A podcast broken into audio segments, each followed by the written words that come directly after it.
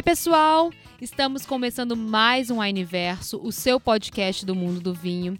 E hoje eu trouxe uma convidada mais do que especial, Sabrina Treze, para trocar uma ideia, conversarmos sobre empreendedorismo. Você, Sabrina, como mulher empreendendo no mundo do vinho. Primeiramente, eu agradeço por ter aceitado o nosso convite. Muito obrigada. Obrigada a vocês, né? É sempre um prazer estar aqui com o pessoal da Wine, é, o Wineverso, que é um podcast que eu ouço é, como entusiasta do vinho e que sempre traz coisas muito relevantes aí para a galera. Isso aí é uma alegria, porque eu falei, nossa, agora no mês de março a gente precisa conversar com mulheres e sobre mulheres que estão atuantes na cadeia produtiva do vinho, né? Desde produção envolvendo a vinícola no geral, até mesmo a, a, as mulheres que estão à frente de projetos que como sommelier ou, ou, como né, empreendedora mesmo nesse mundo do vinho, no nicho da venda, das, das aulas, né, a parte mais intelectual, a parte também da produção de conteúdo. E um dos nomes que me veio à mente foi o seu, porque eu adoro seguir você no Instagram. Eu sinto você é uma pessoa muito honesta, direta nos seus objetivos, é, sem muitos, muitos rodeios.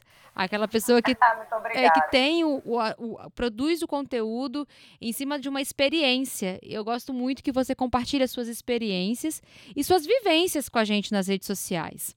Ah, obrigada, Tami. Eu sou, eu sou muito sincera sempre, né? Eu, eu sou sincera comigo e com o meu público. Então, eu sou aquela aquela comunicadora do tipo que se eu provar o vinho e não gostar, eu não vou postar, eu não vou indicar. É, eu sempre sou muito fiel assim ao que eu falo, até porque a gente tem uma credibilidade com as pessoas, que as pessoas que acreditam, por exemplo, é, se eu vou falar que um vinho é interessante por esse esse outro motivo e ela for lá comprar, ela quer ter aquela experiência também, né? Então, eu acho que isso, você ser fiel e leal com o seu público, eu acho que isso é muito importante no meio de dia. E, e Sá, eu vi que você começou como jornalista, né? E você foi entrando, vindo para o mundo do vinho, né? Você produz conteúdos incríveis em cima do mundo do vinho, mas também é, é uma sommelier. O que, que te trouxe para esse universo, né? Essa profissão? De onde surgiu esse interesse e identificação? É, então é, eu, na verdade, eu não sou jovenzinha, né? Eu, uhum. tenho, eu, eu, me formei em jornalismo em 2003, aí depois eu cheguei a fazer publicidade também, me formei, me formei em publicidade também, por mais três anos de curso. E nessa época que eu é, comecei a, que eu entrei na faculdade e optei por fazer comunicação social, não só porque eu sempre gostei muito de escrever, de falar, de me comunicar, nessa época a profissão de sommelier não era muito popular nem era muito difundida. A gente via isso como algo muito distante, muito inalcançável.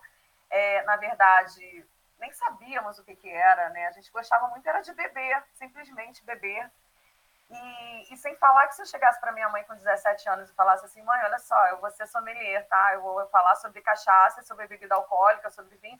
Minha mãe me deserdava, né? Ela ia achar um, um absurdo, né? Porque a gente tem é, um preconceito com profissionais de bebidas alcoólicas, né? E esse preconceito há 10, 15, 20 anos atrás era muito maior do que hoje em dia já é, né? É, então, a partir daí, eu segui por uma profissão mais convencional, mais careta, e trabalhei, trabalhei em jornal impresso, eu trabalhei em assessoria de imprensa, eu trabalhei em agência de publicidade, fazendo texto publicitário, porque até quando eu virei publicitária, eu virei redatora publicitária, ou seja, eu fui sempre assim juntando um pouco do que eu já tinha de jornalismo com a publicidade, com marketing, é, enfim. E a partir daí eu fui vivendo a minha vidinha até que eu me virei mãe, né? E aí, quando você vira mãe, você não pode mais trabalhar 14 horas dentro de uma redação de jornal, 12 horas dentro de uma agência de publicidade, jantar pizza não tem essa possibilidade mais, né? É, você com, com, um filho pequeno, com uma, com uma bebê, que a gente demanda, vai demandar uma atenção. Aí, a partir disso, eu, eu saí da, da publicidade e até porque era muito, era, além da exploração, era um lance que eu não ia conseguir levar essa outra etapa da minha, da minha carreira, tipo, né? Porque eu não trabalhava, eu trabalhava como freelancer, nem carteira assinada eu tinha. Então, beleza.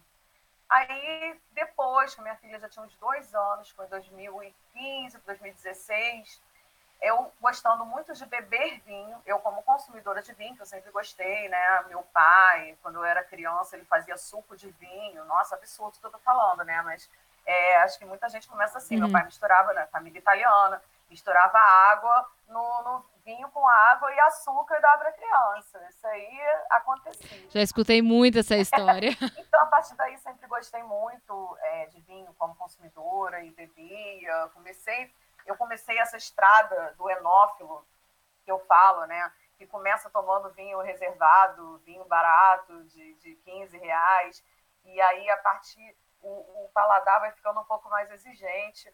Eu comecei a pesquisar sobre vinho, é, resolvi fazer o curso da ABS para é, para enófilo. A ABS tem um curso, um curso básico para quem quer, quer, não sabe nada de vinho, quer aprender alguma coisa. Em 2016 eu fiz esse curso me encantei, criei um blog sobre vinhos que se chama Vila Vinífera. Uhum, conheço. É um blog que ele é, assim, ele como ele já tem muito tempo e ele tem muito conteúdo lá, às vezes as pessoas pesquisam algumas coisas no Google e caem lá e falam, Sabrina, entrei, pesquisei sobre alguma coisa, assunto tal, e apareceu lá o seu blog. É um blog muito bacana, Sá. É bem completinho e com uma linguagem muito direcionada, assim. Eu li algumas coisas, até mesmo para conversar com você, eu entrei pelo Vini Venífera ah, e foi muito bacana é, identificar a, o seu posicionamento, né? O posicionamento do seu blog, a comunicação. Então, vocês, se vocês têm alguma dúvida, né, e querem acessar conteúdos, dicas, né, também, o Vila Vinífera é uma ótima fonte de informação. É, ultimamente, assim, eu tenho atualizado ele com menos frequência, mas eu sempre é, procuro colocar novidades, é, coisas que estão acontecendo no meio do vinho, para informar as pessoas. Até porque esse canal de site de internet, hoje em dia, é um canal para pessoas realmente que querem se aprofundar, porque ali eu vou escrever um textão, né? E vou uhum. aprofundar a pessoa realmente sobre aquele assunto, um assunto que eu pesquisei. Ali eu falo de enoturismo, eu falo sobre coquetéis com vinho também, que é uma paixão minha, coquetelaria.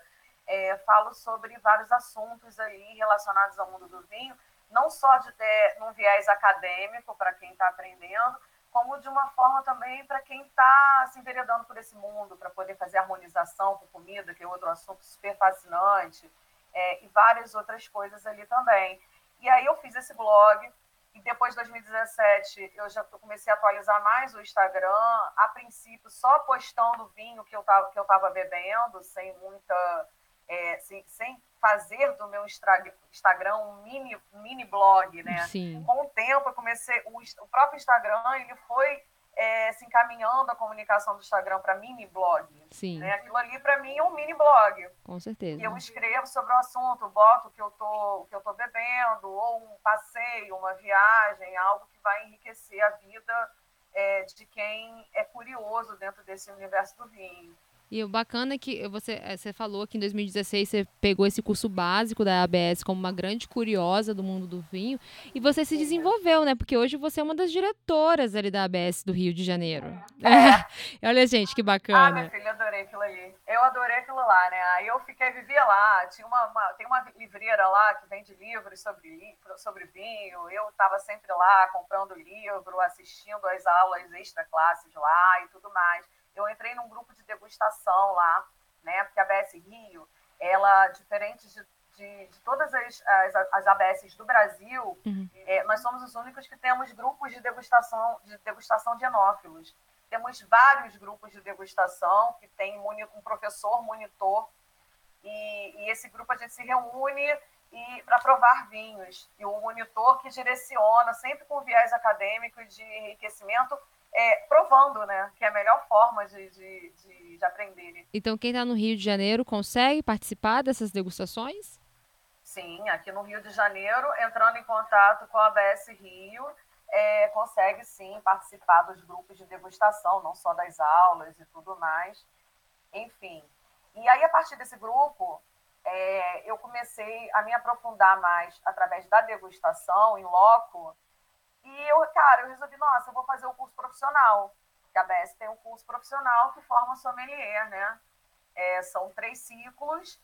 E eu falei, nossa, eu vou fazer o curso profissional. Entrei no curso profissional da BS e aí fui naturalmente. Aí me tornei sommelier. Isso é bacana, gente. É, ela está trazendo aqui uma jornada, uma pessoa. E, e, você não deixou de usar sua expertise de jornalismo, né? Sabe? Porque é, é, esse posicionamento não. de publicidade, de marketing, você traz isso para dentro do seu Instagram. Agora eu vou falar do arroba Sabrina Treze mesmo, certinho, dois Es, tá, gente? Sabrina Treze com dois Es, e aí vocês acompanhem o trabalho dela mais de perto porque é, toda essa forma de comunicar que o jornalismo te trouxe, o posicionamento que é, é, de, de, produto, né, e de marca que a publicidade também te trouxe, fez a sua caminhada dentro do mundo do vinho de uma forma muito direcionada, né? Começou ali como uma curiosa, hoje é uma das diretoras da ABS Rio. Além disso, tem a sua própria produção de conteúdo, trabalha aí como sommelier, tem, tem Inclusive, gente, drinks maravilhosos, tá? Ela já fez aqui pra gente um menu de drinks, se eu não me engano, em fevereiro de 2022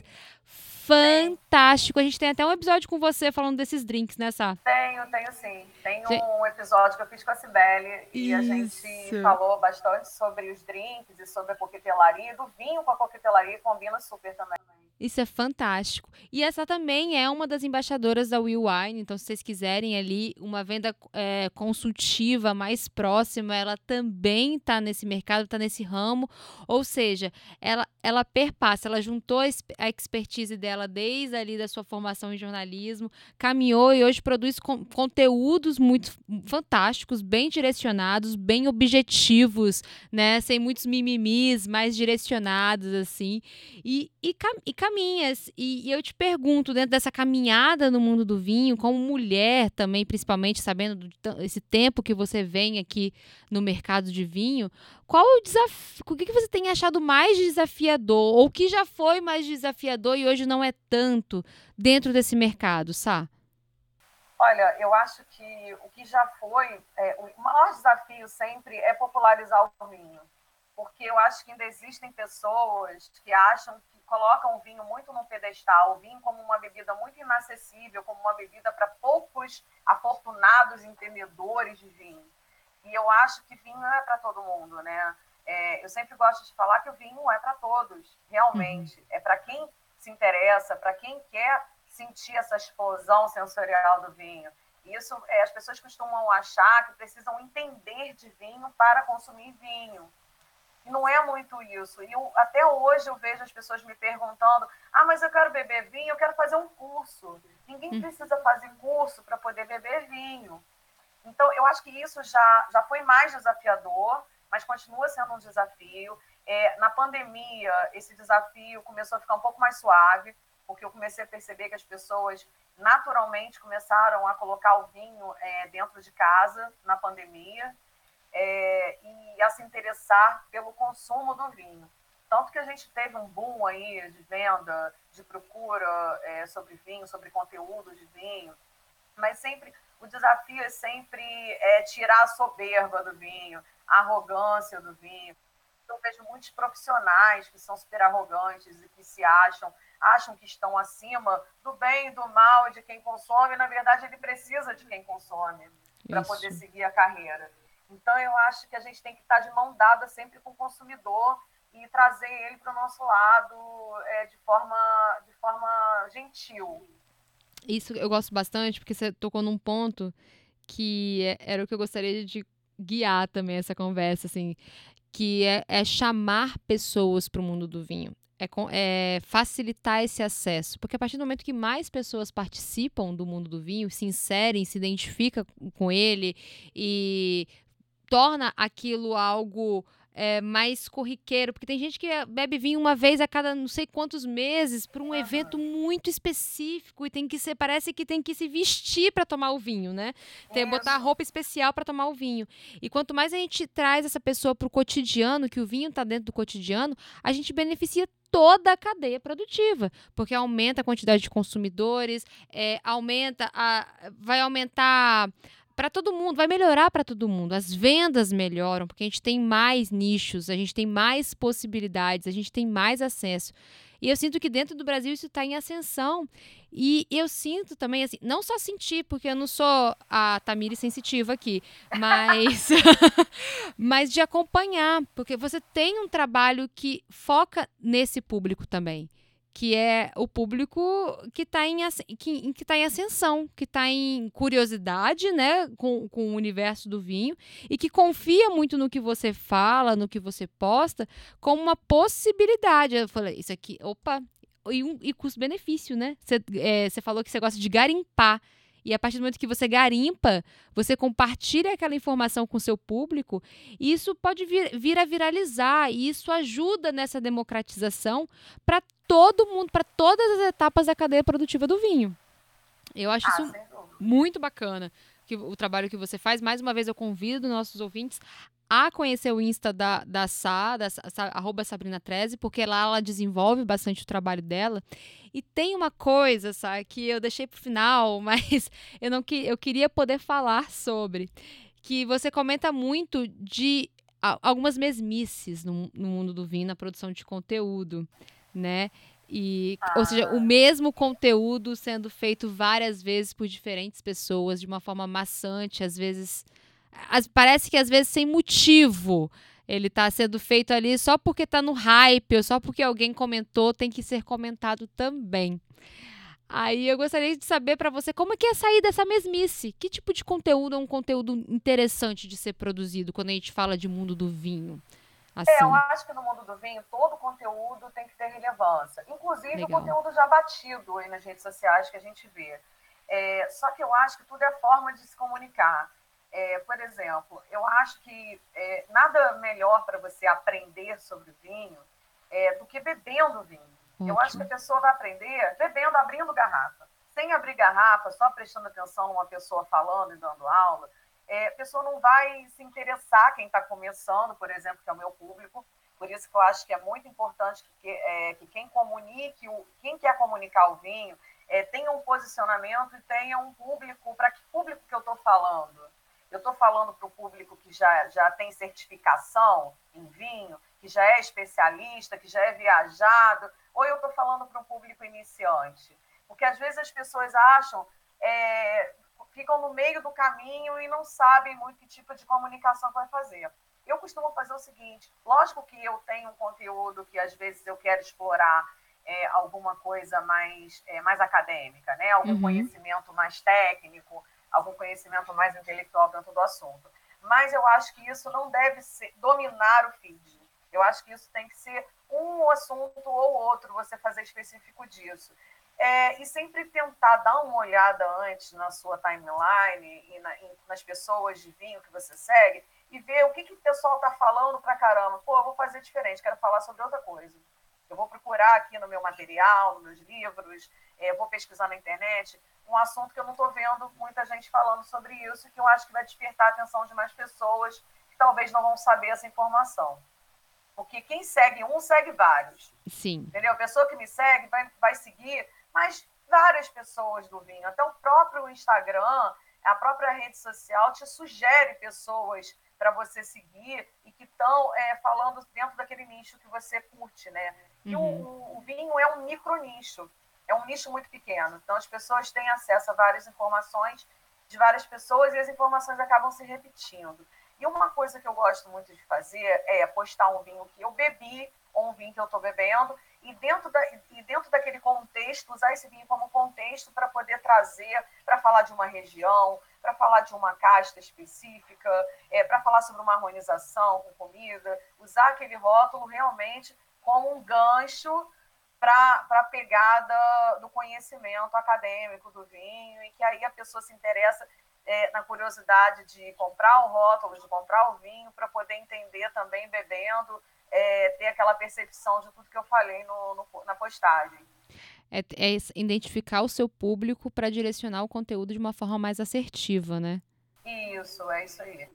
Fantástico. E, e você faz. Eu adoro. E ainda você faz isso, às vezes, com humor o que torna para mim muito mais interessante seguir, que você deixa a sua identidade, deixa a sua assinatura no conteúdo que você produz. E isso, para mim, é sair desse, desse mesmo. Tem muita gente produzindo conteúdo, nós sabemos, mas você deixa a sua assinatura, o seu modo de falar, de comunicar, porque você conhece o seu público.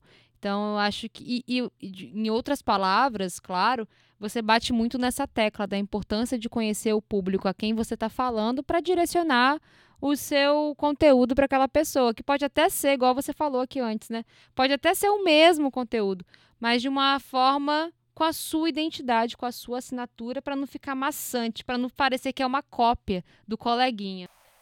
Com certeza, até porque a pessoa que vai te seguir, a pessoa te segue porque você é autêntica, a pessoa te segue porque gosta do seu jeito de comunicar, do seu jeito de falar, ou gosta da, do, do, jeito que você fotografa o, o, o, seu produto, né? Se for o caso de você ter um Instagram que você quer comunicar para vender, né? Porque uhum. é, você mesmo falou, eu sou embaixadora da Wine, eu também vendo vinho. Então, apesar de eu não comunicar muito, por exemplo, meu, meu feed não é muito comercial. Eu tenho um outro Instagram mais comercial, que eu nem mexo quase né, nele. Uhum. Mas esse, apesar do meu conteúdo não ser muito comercial, eu posso, eu volta e meia eu posto um vinho da Will Wine que eu vendo, faço uma análise sensorial do vinho e falo, se quiser saber mais, me chama aí no direct, que a gente conversa. E é isso. E a galera chama. Nada muito. E a galera chama, a galera quer saber mais, né? Poxa, eu quero saber mais sobre esse vinho que você falou. Aí eu falo, olha, eu vendo. Aí tudo é um, um a questão de, de, da comunicação com o público e de tentar trazer o público e dentro da sua proposta, do seu jeito de comunicar, né? É, você não precisa copiar ninguém ou seguir a, a trend do momento sempre para poder é, para poder despertar o interesse, né? Eu acho que vai muito além disso. Você pega na, é, você pega na, na, na veia que é uma veia mais difícil, mas é uma veia mais, é, mais duradoura, que é da identificação. A partir do momento que a pessoa se identifica com o seu trabalho, com o seu projeto, com, o seu posicionamento, ela, ela consolida melhor ali com você, ela se relaciona melhor com você a, a curto, médio e longo prazo, porque ela entende, ela confia no trabalho que você desenvolve. É isso aí.